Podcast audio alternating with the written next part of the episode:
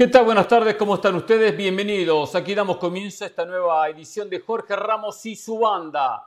Comenzando Jorge Ramos su periodo de vacaciones. Aquí estamos en la conducción. Uno dice comenzando la semana. La verdad que la semana la comenzamos en el día de ayer. No todos. José El Valle y un servidor cuando estuvimos después de lo que fue el partido que Barcelona le ganó al Real Madrid y llevó al conjunto catalán a quedarse con la Supercopa Española otro descansar. Nosotros trabajamos e hicimos un programa espectacular. Hoy vamos a hablar de dicho partido, porque Barcelona comienza a tomar fuerza esto de terminar bien esta temporada, de apuntar a la continuidad del trabajo de Xavi y un equipo que se fortalece con el título conseguido en el día de ayer ante el conjunto merengue, que deja dudas, que deja preocupaciones para lo que resta de este semestre futbolístico que acaba de comenzar. Hablaremos también de la jornada 2 del clausura de la Liga MX, la 2023, donde Chivas no pudo ganar, donde América no pudo ganar, donde Cruz Azul no pudo ganar, donde Pumas no pudo ganar. Entre los cuatro, dos puntos sumaron. Muchas conclusiones, donde Tigres le pasó por encima al campeón a Pachuca, que había arrancado con todo el campeonato tras eh, aquella victoria contundente ante el conjunto poblano. ¿eh? Y algunas novedades Quiero hablar también algo del tema Diego Pablo Simeone y la ausencia que algo llama la atención de Rodrigo de Paul en las alineaciones que pone el Cholo cada fin de semana. Hoy lo sacamos de las fuerzas básicas, de las divisiones inferiores, tipo muy bien formado, muy bien preparado, lo tenemos siempre ahí. Dijimos, sal de la sub-20, ven al equipo principal, ven al equipo mayor, porque hoy te necesitamos acá está con nosotros. Y los saludo y le doy la bienvenida en este arranque. El programa ya es parte del programa Mauricio Pedrosa. ¿Cómo te va, Mauricio? Bienvenido. Eh, no estoy bien. La verdad es que no, no estoy bien. Eh, no sé qué más tengo que hacer para ganarme el privilegio de poder tener una escenografía en rojo como lo manda eh, el orden, el estilo de Jorge Ramos y su banda. Entonces, mientras eso no suceda, no puedo estar bien. Eh, y lo último que diré para saludarlos a todos, bueno, aquí es, con el saludo, ¿verdad? Como tiene que decirse, con el saludo es, eh, ¿se acuerdan lo que pasó con Julián Álvarez en la Copa del Mundo? Llegó de suplente, no se esperaba mucho de él y terminó siendo inamovible de la selección argentina. En San Luis Potosí también se me conoce como el araña. No vaya a ser que la telaraña se extienda. Tengan cuidado. Nada. Muy bien. Un gran saludo para todos, ¿eh? gracias por permitirme estar acá. Solamente que no pongamos a, a, San Luis con Julián Álvarez en la misma oración. O sea, a lo mejor acaba jugando ahí uno de estos días, puede ser. el fútbol, tiene, sus, cosas. Campeón del el fútbol tiene No sería el primer exjugador de River en vestir la camiseta del San Luis, ¿eh? No sería el primero. que salió del mejor club formador del mundo, ¿eh? El mejor club formador del mundo como es River, ¿eh? Pero bueno, saludos José Valle, ¿cómo le va? Con las horas ha comenzado ya a analizar y darse cuenta de esta realidad del Madrid, esta preocupación del Madrid para este semestre después del cachetazo que ayer le dio Barcelona. Hernán, Mauricio, Caro, un abrazo para todos. La situación del Real Madrid, por supuesto que es compleja. Desde que se reanudó el fútbol tras el Mundial de Qatar, el Madrid no ha jugado bien y los resultados últimamente tampoco lo han acompañado. Pero Hernán, me llama la atención que usted venga a dramatizar por la copa que el Madrid perdió ayer. A ver, se lo voy a poner en términos argentinos para que usted lo entienda. Para que entienda. Argentina. A ver. ¿No lo puede entender en otros términos o qué? No, si no es así no le entiende o por qué tienes que ponerlo en esos términos. Para que lo entienda de mejor manera, Mau. Ah. Yo lo entiendo de cualquier manera, ¿eh? Mundo, De cualquier manera lo entiendo, eh, sí. Si el día de, mañana Argentina no gana la Copa América, usted va a decir, no pasa nada, acabamos de sumar una tercera estrella en el pecho. Ayer el Madrid fue superado, ayer el Madrid se comió un baile, pero no perdamos de vista que perdió el título menos importante de los que disputa el Real Madrid en una temporada. Ayer el Madrid perdió una copita de leche, Hernán Pereira, no es para dramatizar. Ya le voy a contestar. Primero quiero saludar a la dama de la mesa, Carolina Lazar, después le contesto a este tema. ¿Cómo le va, Carol? ¿Qué tal, Hernán? Un saludo para ti. Bienvenido, Mauricio. No había tenido el placer de hacer el programa contigo. Eh, y creo que se va a repetir. No hay que ser una araña para que se repita. Eso no, no es problema. Por cierto, Mauricio y yo venimos, a ver, es verdad que ayer yo no hice Jorge Ramos y su banda, pero trabajamos el día sábado, Hernán, así que eh, tanto descanso. Muy bien. Ojo, y aparte en un lindo partido, en un lindo partido de fútbol, de repente tú dices, ah, o sea, es una Mallorca, pero bueno, luego ves el juego y se termina convirtiendo en un partidazo. Mucho mejor que el Tigres Pachuca en México, mucho mejor. Bueno, bueno, comenzando porque eh, no fue. Sí, ¿El equipo del Vasco juega bien, Carolina? El equipo del Vasco ahí Sí, juega bien? juega bien. Es un equipo que es defensivo, Hernán. Es un equipo que es defensivo, pero lo interesante de este equipo es que contragolpea muy bien y contragolpea rápido. Entonces, como que te mantiene siempre a la expectativa de que puede marcar gol. De hecho, termina perdiendo un gol por cero, pero, pero el partido pudo haber terminado 1-1, lo pudo haber ganado el equipo del Vasco. Aparte, a ver, es, es décimo en, la Liga de España. Este es un equipo, al Vasco lo trajeron para no descender y está cerca ahí de los puestos de Conference League. Entonces yo creo que es más que bueno lo del Vasco. De hecho, sé que le quieren dar, eh, lo quieren renovar hasta el 2025. A ver, Hernán, rapidito porque eh, la hora va a ser corta el día de hoy. Eh, yo creo que el Barcelona ayer nos mostró el tipo de fútbol que puede desplegar y ya lo ha mostrado en dos, tres ocasiones.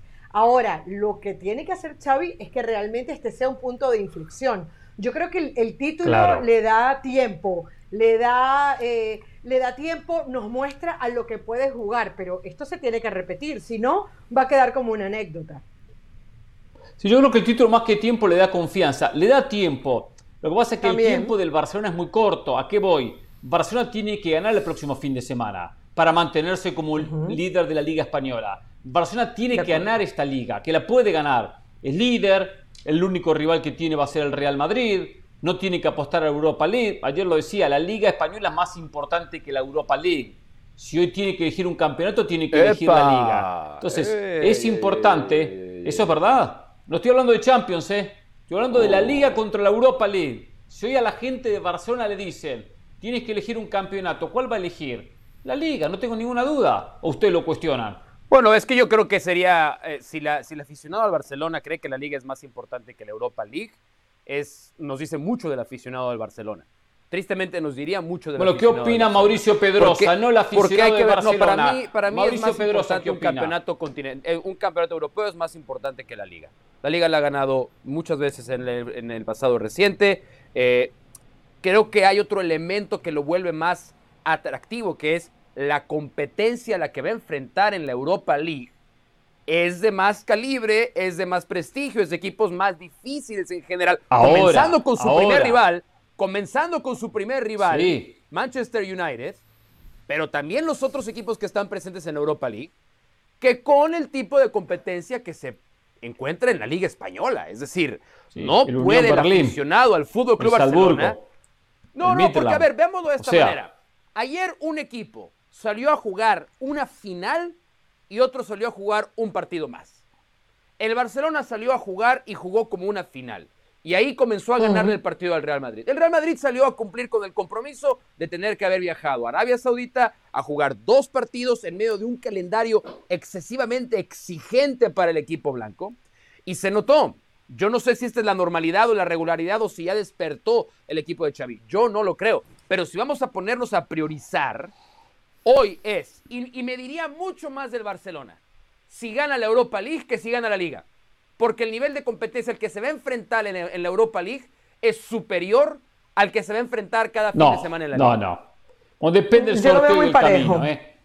Le puede tocar un Arsenal, como le tocó, le tocó el Manchester United, pero también le puede tocar el Midland en la próxima ronda, o el Shakhtar Donetsk, o el Rennes de Francia. Como le puede tocar el Elche en la Liga Española. También, también. Le da más prestigio ganar la Liga ser campeón en su país. la Europa League es un torneo de segunda categoría, de segundo nivel en Europa, no es la Champions. Yo no voy a decir que la liga está por encima de la Champions, no, de ninguna manera. Como se dice aquí de manera errónea cada fin de semana o cada semana cuando el programa lo conduce Jorge Ramos. No, no, eso no lo digo. Pero Europa League tiene un nivel inferior. No, pero Jorge Ramos dice eso para, para, para disculpar a Guardiola. Independientemente de los rivales que pueda enfrentar el Barça en Europa League o en la Liga, claramente la liga es más importante. No nos olvidemos que el Barcelona está jugando la UEFA Europa League porque no le alcanzó para seguir disputando la Champions. Los que juegan la Europa League, los equipos importantes como el Manchester United, la están jugando por malos y no por buenos.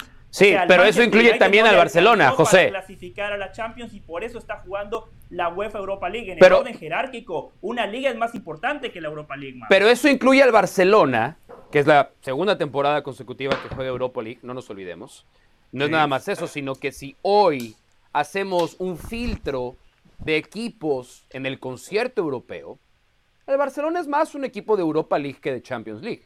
Entonces, cuando perteneces a, cierta, a ciertas clases sociales, tienes primero que dominar tu clase social antes de escalar. Barcelona, no, no, no. Barcelona es un equipo más de Champions League que de Europa League. No, no, no, no, es un equipo de Champions League. No, no, no, no, que no, haya podido avanzar. No, no me confundo, no, se me confundo. Eh, el Barcelona estaba cumpliendo dos años sin título, ¿eh? Lo sé, 630 y tantos 22 meses para que el Barcelona levantara un trofeo más. Por lo tanto, desde el 17 de abril del 2021, más de Europa League que de Champions League. Entonces, ayer enfrentó, tiene que ganarla también. Ayer enfrentó al campeón de la Champions y le pasó por encima. Entonces ahí nos muestra la realidad Barcelona. En un partido, por un título, contra un Real Madrid que ganó la ah. última liga, que ganó la última Champions, le pasó por encima. Le ganó con autoridad. A un partido. Con lo dijiste bien. Está bien, a un partido, perfecto. A un partido, a un partido, a un partido. Bueno, pero los partidos de UEFA Europa League son de, ida, son de ida y vuelta. Los partidos de UEFA Europa League son un partido de ida y vuelta. ¿Qué es lo que pasa? La liga te habla de continuidad, la liga te habla de forma de juego, la liga te habla de soportar la presión de tener al Real Madrid atrás. Ahora, ¿qué es lo que pasa con UEFA Europa League? Yo creo que el Barcelona necesita validarse internacionalmente. Por eso es que este, este torneo de UEFA Europa League es importante. El año pasado eh, le tocó contra el Napoli y ahí se termina quedando. O sea, el Barcelona necesita demostrar que Gaby, que Pedri, que Ansu Fati, que Valdé son jugadores que están a la altura de Europa y que pueden ganarle a un Manchester United, que pueden ganarle a un Arsenal si, si termina siendo ese el rival. O sea, yo sí creo que la UEFA Europa League le daría ese airecito europeo que parece que el Barcelona perdió desde hace mucho tiempo. Pero yo lo pongo muy parejo, Liga, Liga y UEFA Europa League, porque que no se nos olvide que sí que si gana la liga se la está ganando al Real Madrid. Entonces, entonces eh, eh, el rival al que le estás ganando también importa. ¿Se fijaron el detalle de cómo estaban celebrando los jugadores de Barcelona la Supercopa? Sí. Bien, o sea, yo, yo, tuve. ¿Cuál, ¿cuál es el detalle? Para fijarme bien si eran imágenes eh, de, la, de la final de la Champions, porque la celebración, la celebración era. Tienen que celebrar. ¿eh? Yo, el, el, jugador del Real Madrid no hubiera celebrado así. Los títulos se celebran. El jugador del Real Madrid no hubiera celebrado así ganar la Supercopa. No lo hubiera hecho. Primero, seamos claritos. a ver, a ver, a ver. Desde que se fue Messi, este Barcelona no había ganado nada, ni la Copa de Leche. El primer título post-Messi. Primer título de la era Xavi. Y primer título para muchos de los jugadores que han sido parte, algunos a través de las divisiones inferiores o fuerzas básicas o la masías del primer equipo, y otros que llegaron esta temporada al primer equipo. Recordemos que cuando mm. comenzaba la temporada, había jugadores que no lo podían inscribir porque tenían eh, la masa salarial por encima de lo que permite la liga. Por lo tanto, mm. Barcelona es un equipo en construcción y tiene un promedio de edad que está tres años o más por debajo del Real Madrid. Para ellos es importante el título y es una manera de demostrar que se está transitando por el camino correcto. Aparte del título, no se lo ganaron al Cádiz, al Elche, se lo ganaron al Real Madrid y no siempre quiere ganar al rival que tiene enfrente. Quizás, claro, me entiendo, que Pedrosa, como hincha de San Luis, no tiene el rival enfrente. A Boca le quiero ganar siempre, hasta la Copa de Leche y la festejo. Pero no, no se confunda. Como, como no se confunda. El, desprecio, el desprecio al clásico de la 57 es vergonzoso de, de, su parte. Es no conocer la historia del fútbol, ¿no? O sea, el ¿Qué, clásico de la 57? Al clásico, al clásico de la 57, San Luis Querétaro, eh, te exhibe, te exhibe, Hernán. Solo, solo un par de cosas Querétaro, San Luis. Hernán, no se Querétaro, San Luis. Te exhibe. Por favor, te exhibe, por favor, no le importa nada. El River Boca de México, ¿qué quieres que te diga? La primera vez que escucho que es un clásico, el de San Luis Querétaro. Qué vergüenza. Aparte, Querétaro va a camino a desaparecer. No, yo no me confundo del Valle. Mauricio no le va a San Luis Potosí. Mauricio le va al América. Mauricio es, un hermano águila que después lo disfraza, que después no lo quiere aceptar. Ese es otro tema. Volviendo al tema del Barcelona, por todo lo que acabamos ¿Y de City? por todo lo que acabamos de mencionar, queda bien claro que este título, por más de que es el título menos importante que disputaba el Barcelona y el Real Madrid esa temporada, para el Barcelona era un título necesario. Era la primera final para Xavi Hernández. El partido le llega al Barcelona en un momento donde el equipo futbolísticamente no venía jugando bien. No nos olvidemos el partido contra el Español. Contra el Atlético de Madrid lo ganaron, pero no fueron fieles a ese ADN que tanto le exigen. En Copa del Rey el Barcelona tuvo que irse hasta los penales, perdón, a tiempo extra, a tiempo extra para superar a su respectivo rival, que era un equipo de tercera categoría. lo decía Mauricio y coincido, la celebración efusiva de los futbolistas del Barça la celebración efusiva de la porta. El Barcelona necesitaba este triunfo. Claro, claro, necesitaba. Ahora, es un arma de doble filo, ¿eh, Hernán? Eh, Caro, José, es un arma de doble filo. No, ¿por qué? Es un arma de doble filo este título porque el Barcelona puede llegar a pensar que por haber ganado la Supercopa al Real Madrid, ya es un buen equipo de fútbol o ya es un muy buen equipo de fútbol. De acuerdo, Mauro. Y todavía no lo es. Pasó en el cuadro no, pero... recuerda, todavía no lo es. Después de ese agarró, Tiene razón, Mauricio. Agarró el Barcelona al peor Real Madrid desde que Ancelotti volvió a ser el entrenador del equipo. no le estoy quitando mérito al Barcelona. Jugó muy bien. Perfecto, la compro. Superó al, superó al Real Madrid de principio a fin pero yo, yo quiero ver ahora, Xavi va a jugar siempre con Busquets y De Jong.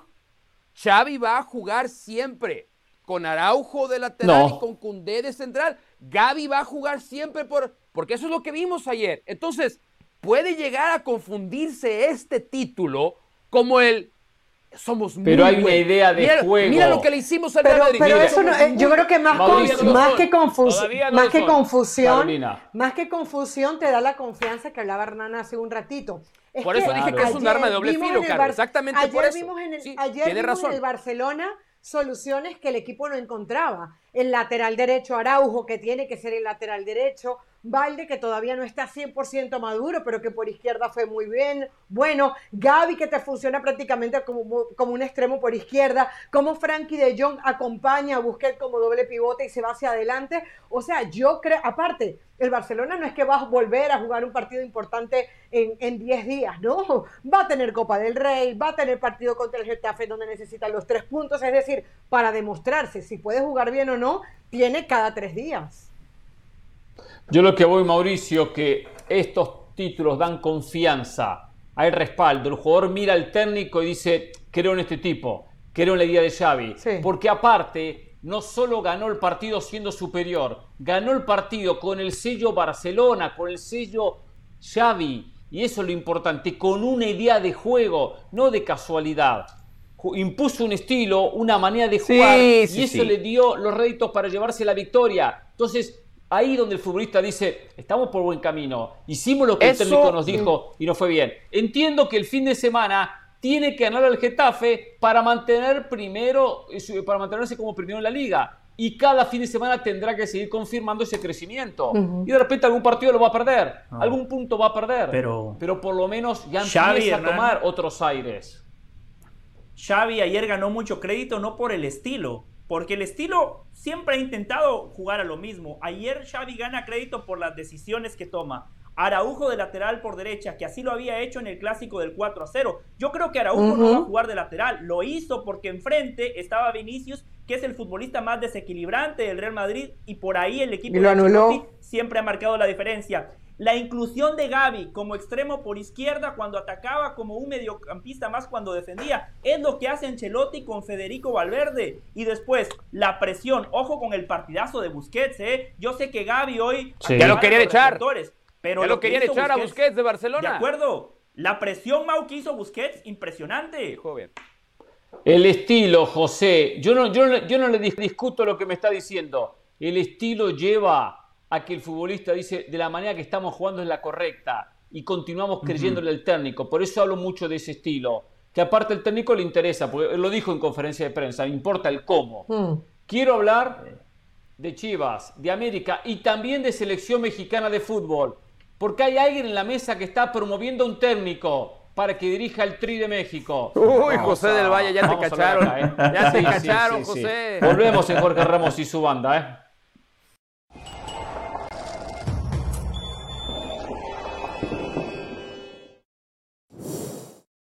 La editorial del día es traída a ustedes por State Farm. Como un buen vecino, State Farm está ahí.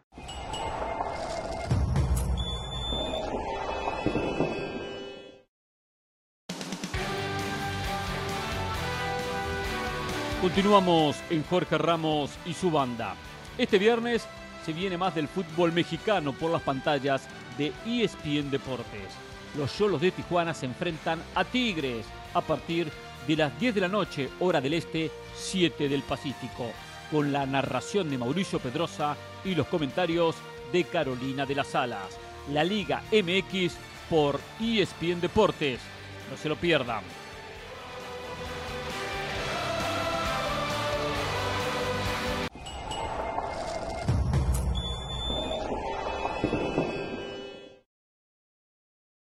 Para celebrar los precios sorprendentemente bajos de State Farm, te invitamos a disfrutar un nuevo episodio de Jorge Ramos y su banda. Disfrútalo y luego comienza a ahorrar con el seguro de auto de State Farm. Contacta hoy mismo a un agente llamando al 1-800 State Farm. Como un buen vecino, State Farm está ahí. Hola, soy Sebastián Martínez Christensen y esto es Sport Center ahora. Hablamos ahora del básquetbol de la NBA porque los Philadelphia 76ers vencieron en un partidazo a Los Ángeles Lakers por 113 a 112 con una gran actuación de Joel Embiid. Sin embargo, los reflectores se los lleva LeBron James que se convierte apenas en el segundo jugador de la historia en superar los 38 mil puntos y según las proyecciones, el mes que viene estaría superando el legendario Karim Abdul-Jabbar y convirtiéndose en el máximo anotador de todos los tiempos. Estamos presenciando historia en la NBA. Seguimos en la conferencia del oeste, pero hablamos de los Denver Nuggets que tuvieron que batallar para vencer a Orlando Magic. Otro partidazo más de Nikola Jokic, candidato al MVP, 17 puntos, 14 asistencias, 10 rebotes, pero aún más importante, el triple que acertó con poco más de un segundo por jugar para darle el triunfo a Denver, que sigue firme en la cima de la conferencia del oeste. Hablamos ahora de tenis porque ha comenzado el primer grande de la temporada Rafael Nadal tenía un draw complicado, tenía que enfrentar al británico Jack Draper, un jugador muy potente, batalló más de tres horas para vencerlo en cuatro parciales y consigue de esta manera la victoria número 1068 de su carrera, igualando en el tercer puesto de todos los tiempos a otro legendario jugador, Iván Lendl. En la próxima ronda estará enfrentando al norteamericano Mackenzie McDonald, un jugador sólido que pasa muchas pelotas y seguramente será otra dura prueba para el cliente. Por Center todos los días, una de la mañana, horario del este 10 de la noche, horario del Pacífico. Esto ha sido Sport Center ahora.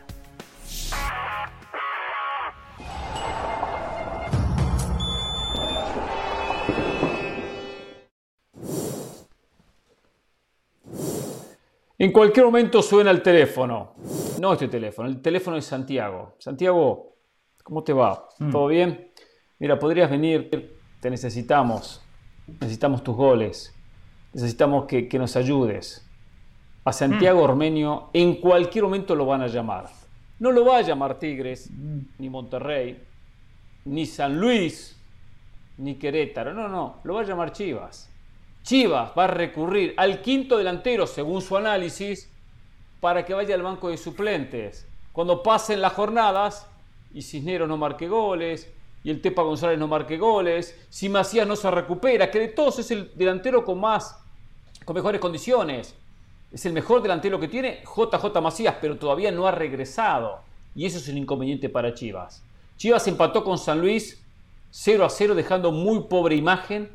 San Luis jugó con 10 hombres durante toda la segunda etapa y 30 minutos del primer tiempo por una eh, doble amarilla bien mostrada ambas, ambas amarillas a Sanabria. La segunda, yo entiendo cómo jugadores amonestados van a recurrir a faltas o infracciones como la que termina cometiendo levantando la pierna y yendo a, impactar en la pierna del rival, que no fue fuerte, por suerte, pero hay eh, un mm. movimiento que ameritaba esa amarilla. Y después con la pelota, con la intención de ataque, el equipo de Paunovic no mostró absolutamente nada. Le anulan un gol bien anulado a Mayorga sobre el final, en la, porque estaba completamente adelantado, pero el balance Chivas termina siendo muy negativo. Por eso, Ormenio, usted tranquilo, usted prepárese, usted entrene, ¿eh? En cualquier momento viene el llamadito, ¿eh? Y saben que este no marca goles, otro marca goles. ¿Qué ha hecho Ronald Cisneros en su carrera? ¿Qué ha hecho Rolando Cisneros en su carrera? ¿La rompió en la MLS? ¿La rompió? ¿Qué hizo? ¿La rompió? ¿Dónde la rompió? En Atlanta ¿Cuántos goles? ¿Siete goles? Se, cansó de hacer goles pidiendo desde la banca. La rompió? la rompió? Siete goles hizo. ¿Cuántos goles hizo? Siete goles. Delantero como él. 26 años. es un montón. Corrió Hubiera sido ah, goleador en Chivas con esos números. Suplente. No se ganó ni el puesto. Ni el puesto se ganó en la MLS. No ganó su puesto en la MLS. por favor. ¿Cómo va a ser? Por favor. El Tepa, por ahora, tiene dos años menos, 24 años, ha recorrido diferentes equipos del ascenso de México. No hizo diferencia en ningún lado. Ni en Chivas cuando apareció, ni tampoco en los diferentes equipos desconocidos. Entonces, no son soluciones que uno diga, no, con estos jugadores Chivas está garantizado que va a tener una buena cuota goleadora. Sumado a que Pero Hernán juega nada. Pero usted lo enfoca como que si el problema de Chivas fue la falta de gol.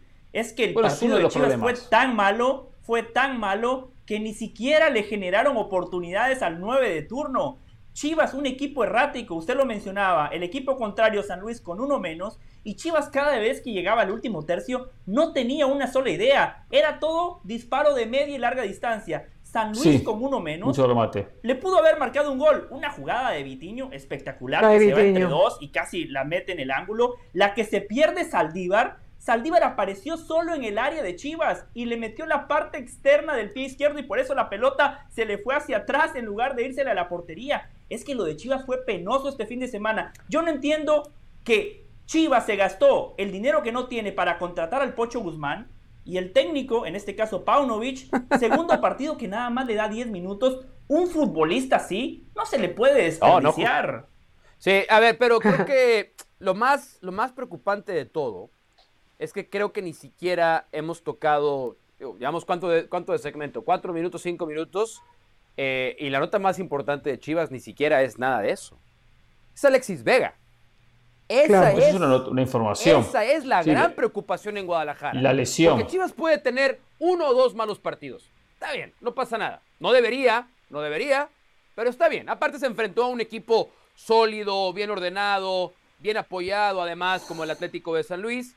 Eh, el, el Saquemos camisetas, de ¿eh? azul y oro, ¿no? Ahora con, con todos los brasileños y con Jardiné, a mí me gusta llamarlo el scratch de azul y oro al Atlético de San Luis. Oh. Eh, y lo complicó al Guadalajara. Lástima que los potosinos le van al América, pero bueno. No, no, no, no, es el scratch de azul y oro. Pero sin Alexis Vega, Chivas no existe. Esa es la verdad. O sea, Chivas ya anda mal. De acuerdo. Sin Alexis Vega, Chivas no existe. Alexis Vega ha sido claramente el mejor jugador de Guadalajara en los últimos, ¿qué les gusta? ¿Tres torneos? ¿Dos Fácil, Tres Fácil. Probablemente. Fácil, tres, cuatro torneos cortos. Y todavía la incertidumbre alrededor del alcance, de, porque hasta donde tengo entendido no hay una posición oficial de Guadalajara sobre no, no, ya, ya, va a estar. Ya se, ya se descartó, en, cuanto tiempo no, pero descartaron No es rotura. Que, que no, que, que estuvieran, exacto, involucrados los ligamentos están esperando una prueba el miércoles para ver qué, dicen. Eh, y que, bueno, a ver, el alcance no es tanto, pero de que se va a perder unos cuantos partidos, se los va a perder. Sí, eh, eh, y, esa, esa para mí es la verdad. Porque puede jugar el Pocho Guzmán de titular. No pasa, ¿A quién va a sacar? ¿A Pavel Pérez? ¿Al Nene Beltrán? No pasa nada. Pero sin Alexis Vega, Chivas no existe. Y el torneo del Guadalajara prácticamente. Ahora esperábamos, a ver, yo estoy de acuerdo que Alexis Vega siempre dijimos es el diferente de Chivas. Era el diferente. Es Vega dependiente. Contra, contra Monterrey fue el que definió. Hizo la jugada, la inició, la terminó y marcó el gol. Chivas en puntos no está mal, 4 sobre 6. Pero la, sensación que deja el equipo es muy pobre. Independientemente que no discuto en absoluto lo que dice Mauricio Pedrosa de Alexis Vega, todos esperábamos que Paunovic le iba a dar un estilo de juego, una identidad a este equipo que hasta ahora no lo está mostrando. ¿Por qué? ¿Por qué lo, Pero, pero, pero ¿por qué lo esperabas? ¿Desde pero son dos pero son, ¿Qué había hecho Paunovic además de arruinar a Chicago Fire? ¿Qué había hecho en su carrera Paunovic que les iba, que les dio optimismo a ustedes para, para, para, para, esperar de que sacara Chivas adelante, además de arruinar al Chicago Fire? ¿Qué había hecho? Nada, nada. Ganar un torneo juvenil con su selección, nada más. Nada más. No, pero son muy duros, son muy duros. A ver, a ver, a ver, a ver. No, pero eh, Estamos de acuerdo, pero son dos partidos. Hubo dos goles anulados para, para Chivas. Sí, pero tuvo el de dos Mayorga y el otro el minuto 46. O sea, yo, a ver, yo, yo coincido que este, este equipo es Vega dependiente. Yo coincido que este equipo con un jugador más desde el minuto 16 tenía que hacer la diferencia. Yo coincido que faltó mucho fútbol en el segundo tiempo, pero también, también veo que tuvo el 70% de la posesión, también veo que estuvo más cerca. Sí, del San Luis gol, se la dio, ¿eh? También veo que sacó tiros de esquina, también veo que tu- tuvo sus tiros libres. O sea, yo creo que a veces hay un ensañamiento contra Paunovic cuando van dos fechas. O sea, un poquito de tiempo para, para que el hombre trabaje. Yo lo que digo es lo siguiente, Carolina, lo que digo es lo siguiente. Entiendo que son dos fechas, pero también entiendo que hubo tres meses para trabajar. Exacto. Acá no hay excusas. Que trabajé 15 Sí, señor. días, que entre apertura y clausura no tuve tiempo, tuve Navidad, tuve Año Nuevo, tuve las fiestas. No. Acá hubo dos meses para trabajar. Todos los equipos, ninguno tiene excusa. Ninguno de los 18 equipos. Porque si algo existió fue tiempo. Tres meses algunos equipos han tenido del, del- de la culminación de la apertura al inicio de clausura. Tres meses algunos conjuntos. Entonces, el que llegó mal, porque hizo las cosas mal. Y esto aplica para todos. ¿eh? Esto, Para- esto por eso dije, para todos, ¿eh? Para los 18 yo les hago una equipos. pregunta a ustedes. Chivas, Chivas sacó un resultado que nadie esperaba que fuera a sacar en Monterrey. A nosotros Sí. no nos pagan por leer mal. resultados. Porque resultados lo hace cualquiera. No nos pagan por eso. Sí, nos pagan por explicar las bien. cosas que pasan porque en teoría vemos y analizamos lo que sucede en el terreno de juego. ¿Quién fue el mejor Sí, en teoría. del BBVA en el Rayados contra Chivas? Rayados. Rayados fue el mejor equipo, De claro. calle. Monterrey, Sin duda. sin duda. Y el equipo que tuvo Rayados las opciones más claras de gol, con Totalmente. menos durante 75 minutos en el San Luis Chivas, fue el San Luis. Eso te habla de un equipo trabajado, sí, pero mal trabajado. Entonces, yo es a donde voy. ¿Qué esperamos de Paunovic? De verdad. ¿Qué esperábamos de él? Nada. Yo esperaba otra cosa. No, yo esperaba otra Nada. cosa. O sea, no esperaba nada espectacular, pero por lo menos que- algún sello que no le vi. Hasta ahora en 180 minutos me decepcionó. Lo mejor de Chivas son los puntos, no lo que juega el equipo. Sí. Pero ya empieza Segundo a de mandar mensajes, el rendimiento. Yo espero Y- y- de Chivas y de Paunovic que esté entre el octavo, no, no, no, entre el décimo y el décimo sexto lugar. Por eso valoro lo de Hierro, que a diferencia de Peláez no vendió humo. Hierro mucho más pragmático, mucho más No tiene nada que ver Peláez No en este, ¿eh? No tiene nada que ver. Peláez. comunicación a prometer títulos. No se sentó y dijo a partir O de sea, ahora nada más vamos a hablar de títulos. como Hierro. Mucho más pragmático y mucho más frío.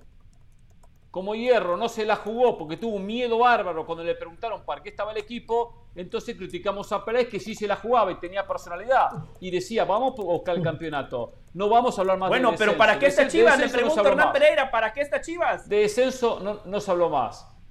Este Chivas, para llegar al repechaje, para llegar al repechaje. Un aplauso. Qué gran, qué, qué labor, Fro, un fenómeno, un fenómeno, un fenómeno. Mira, fue, fue tan buena la labor Ahora, de Ricardo Peláez al frente yo de le Guadalajara pregunto. que- que- no, no, no, te voy a decir esto, te voy a decir esto. Fue tan buena la labor de Ricardo Peláez al frente de Guadalajara que se convirtió en un excelente comentarista de televisión. Fue tan Yo bueno lo de Peláez al frente de Chivas cosa. que hoy es un fenómeno del A mí lo que me molesta- en televisión. Fenómeno.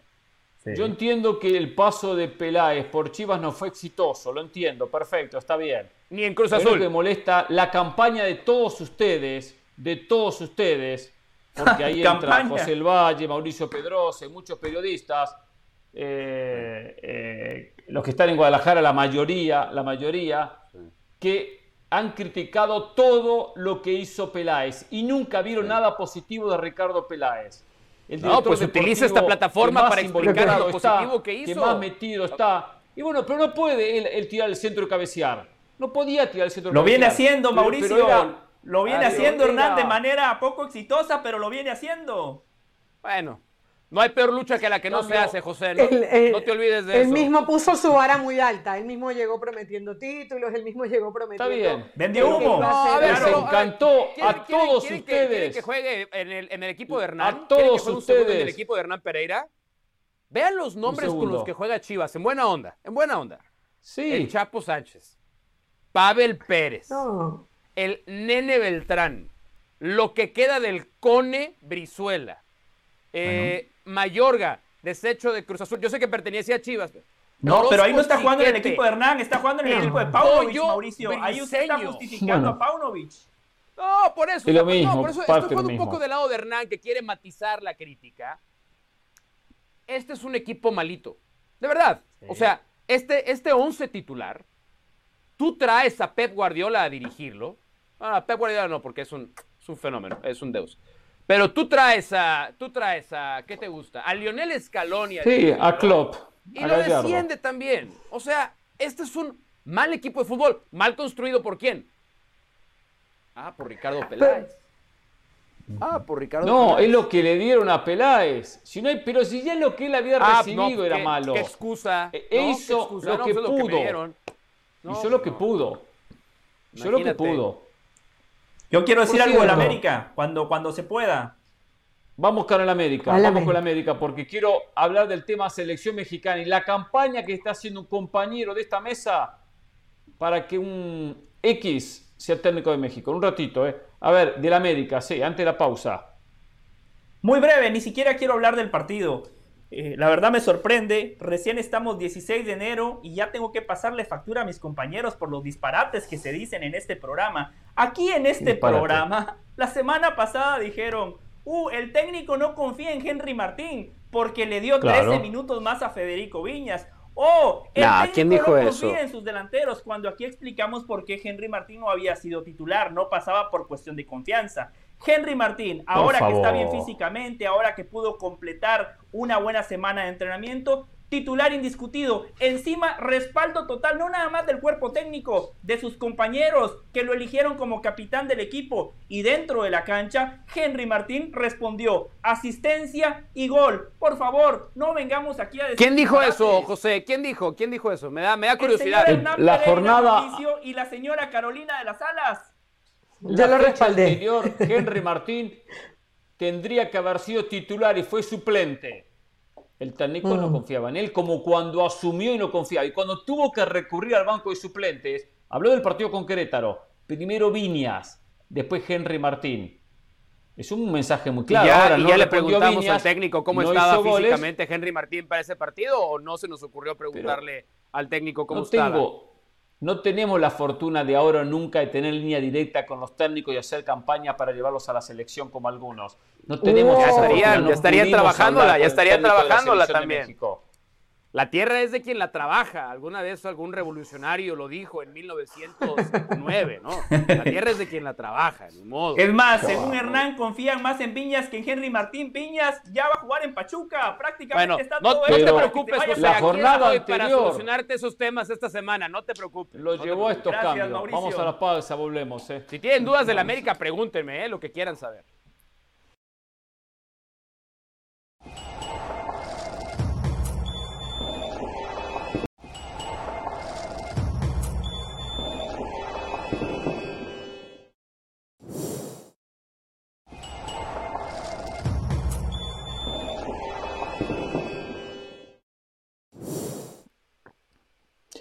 Llega información en este momento, información muy, pero muy importante relacionada con el nuevo técnico de la selección mexicana de fútbol. Atención, ¿eh? y voy a leer textualmente, me llega la información. La Federación Mexicana de Fútbol contempla al técnico argentino como el principal candidato entre cuatro opciones más. Marcelo Bielsa es uno de los entrenadores que le interesa a la, a la selección mexicana después de la salida de Gerardo el Tata Martino. Según información, voy a darle, voy a darle el crédito, voy a darle el crédito. Encima acá hay muchos alcahuetes y no confío en algunos que lo van a llamar inmediatamente y le van a decir. Le van a decir en este momento. Le va, lo No van, le le diga van eso a. Mauricio, Hernán. No, No, no. así. Es el primer día Según de la información semana. con la que cuenta David Faitelson y que dará a conocer esta noche en Fútbol Picante. Aparte tengo que promocionar a Fútbol Picante porque esta noche voy a estar en Fútbol Picante. Además de Marcelo Bielsa y otros cuatro candidatos a dirigir la selección mexicana, los cuales serán revelados por el periodista en ESPN eh, esta noche en Fútbol Picante. Es decir, David Faitelson dice que hay cuatro candidatos, Marcelo Bielsa y tres más. Seguramente uno, y aquí pongo la noticia, es, es el Piojo Herrera, el candidato Claro. Sí es, de sí ahora o sí nunca. El candidato de Mauricio No, Pedrosa, no, que no, están no. haciendo campaña, manera. No, no, no. campaña en ahora o nunca No. para que el Piojo vuelva a la selección. Hay otro candidato de ahora o nunca. ¿Quieres que te diga quién es? ¿Quién? O te voy a decir los que están, ¿no? Marcelo Bielsa y dice ah. David, otros tres, ¿verdad? Cuatro más. Tres más, exactamente. Cuatro, más. No, tres más. Tres. más. Bielsa y tres más. Em, Leí bien, no sé. Gustavo Alfaro es uno. Gustavo Alfaro, que viene de hacer un buen mundial con, Ecuador. Ok, Gustavo Alfaro. Ok. Miguel Herrera, efectivamente sí es el número dos. Muy bien. Eh, y el tercero es Almada también. Eh, no, ah. Almada, Almada aparentemente. Nacho Ambriz. Nacho Ambriz. Pero Almada tiene que estar. Aquí la nota dice Marcelo Bielsa y cuatro más. Ahí yo sumaría a Guillermo Almada. Yo, por lo que. No, no, yo esto lo había escuchado y después el propio David lo confirmó, me parece que en fútbol picante también o en cronómetro, que hay un gran, gran, gran grupo de dueños en la primera división que no quiere al señor Almada. Que, que, Guillermo Almada no, no, es. No lo sé, no, no queda claro, pero que aparente Almada no. No, no, no. a ver, entonces, entonces, tiene razón José, Bielsa y cuatro más. Es verdad, eso es lo que dice, entre cuatro opciones más. Entonces, Marcelo Bielsa, Miguel Herrera, Guillermo Armada, lo quieran o no lo quieran, Gustavo Alfaro, según Mauricio Pedrosa, tengo duda, y, no, no, me quedó claro, ¿y el otro es Nacho Ambriz? Nacho Ambriz. Nacho Ambriz. Perfecto, perfecto. Perfiles todos diferentes. Perfiles todos absolutamente diferentes. Sí. Gran punto el que establece Carolina. Estoy totalmente de acuerdo con lo que dice Caro. O sea, lo ideal es que usted tenga una baraja de candidatos, pero que dentro de esa baraja todos tengan un perfil similar, una idea de juego similar. Marcelo Bielsa, Guillermo Almada, ahí vamos bien, pero usted ya mete a Gustavo Alfaro y es otro estilo de juego. No estoy hablando si es y Nacho Ambriz también. no, es distinto, distinto. Bielsa Almada también. Nacho Ambriz tiene una tiene algunas similitudes en su idea de ver el fútbol. Sí, es cierto eso. Es totalmente Alfaro, cierto. Sí. Contrario. y, y, Herrera una cosa intermedia. No es Alfaro, pero no es ni Almada, ni Nacho, ni, el propio, ni el propio Bielsa. Ahora, ¿ustedes creen que a Bielsa le interesaría dirigir a la selección mexicana? Él, él conoce. Esa es la pregunta. Toda la, toda la toxicidad del fútbol mexicano la conoce. Yo sé que estuvo aquí hace más de 20 años y el fútbol mexicano es otro y Marcelo Bielsa es otro. Eso no quiere decir que no esté enterado de la toxicidad que existe dentro del mundo de la selección mexicana de fútbol. Una cosa es que Marcelo Bielsa sea un candidato de alguien, lo cual me parece, me, parece correcto, no es una idea descabellada para el fútbol mexicano, está muy bien. Una cosa es que sea el candidato principal por ser la preferencia de alguien. ¿Es la preferencia de Marcelo Bielsa dirigir a una selección como la selección mexicana en este punto en su carrera? Depende hasta dónde eh, lo Yo no sé si es preferencia. pero no. Responde, Carol. Eh, Hernán, lo que pasa es que, a ver, cuando tú adquieres a Marcelo Bielsa, el paquete no es solamente el, el tipo de juego o el tipo de técnico, es que tome las riendas de absolutamente todo. Entonces, si realmente la selección mexicana está buscando a Bielsa, como lo dice eh, David Feitelson, de hecho, en su Twitter ponen informe, o sea, lo da como una realidad, es porque la selección mexicana está dispuesta a meterse en las adentros. Yo me acuerdo, ¿cuál fue la última selección que dirigió Marcelo Bielsa? La selección de Chile, y se metió en todos lados, o sea, se metió adentro con las categorías menores, hizo que jugaran de la misma manera. Eh, bueno, pero eso no es un problema, eso es una ventaja. Te habla, Claro, pero, pero a ver, pero me pregunto yo. no, yo, yo no quiero responder lo que dijo Mauricio, porque esa, es, porque, esa no es la respuesta. Porque Herrera no es eso, Herrera no es eso, por ejemplo. No, no, no, no, no. Pero, pero aparte lo hace bien. O sea, si Bielsa se involucra, lo hace bien. Ahora, sí lo veo a, Bielsa como una posibilidad y que acepte. Bielsa no busca siempre los grandes retos de equipos que busquen campeonatos. Tuvo cerca de arreglar con Atlético Bilbao si hubiese ganado el presidente que lo había postulado a él. O sea, él no va con los equipos, eh, eh, no prioriza ni la parte económica, ni prioriza tampoco ganar títulos.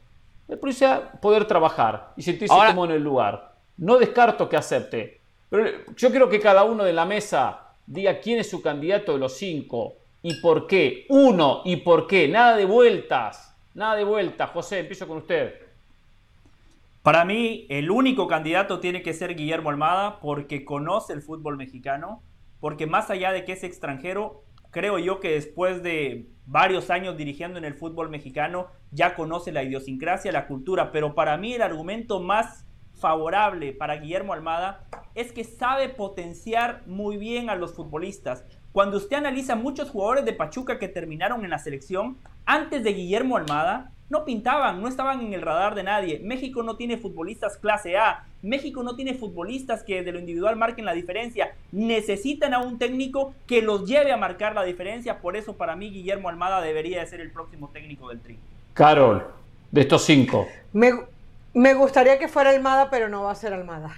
Va a ser, va a ser un Herrera, va a ser un Nacho Ambriz, pero Almada no le No importa quién va a ser. ¿Qué? Para ti tendrá que ser Almada. A mí me eh, gusta Mauricio. Almada. A mí me gusta Almada.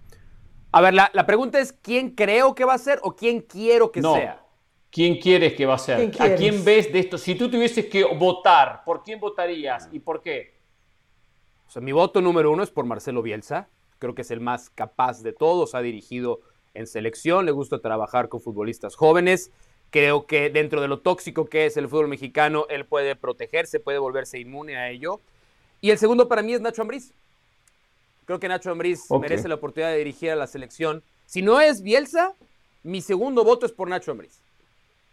Mi voto es por Nacho Ambriz. Primero porque es mexicano y México necesita un técnico mexicano, basta de extranjeros que lo debilitan, que lo desgastan, que hay campañas en contra. Que no les importa, que no les importa. Para tener un proceso no, no en paz. Nada más quieren cobrar, como el Aparte, ¿no?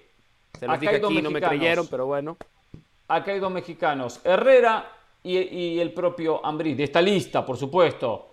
Y eh, Nacho Ambriz es un técnico preparado, capacitado, que aparte tiene una ideología de fútbol ofensiva que atrae. Él tendrían que tener la oportunidad. No, agarre, no, se agarren de la última final del campeonato. Ha sido un placer, los espero mañana, ¿eh? No falten, ¿eh? Aquí en Jorge Ramos y su banda. ¿Me toca regresar mañana o no? No, ¿verdad? Y esta noche chipicante. Venga, Mauricio, sí, venga, pero más temprano, ¿eh?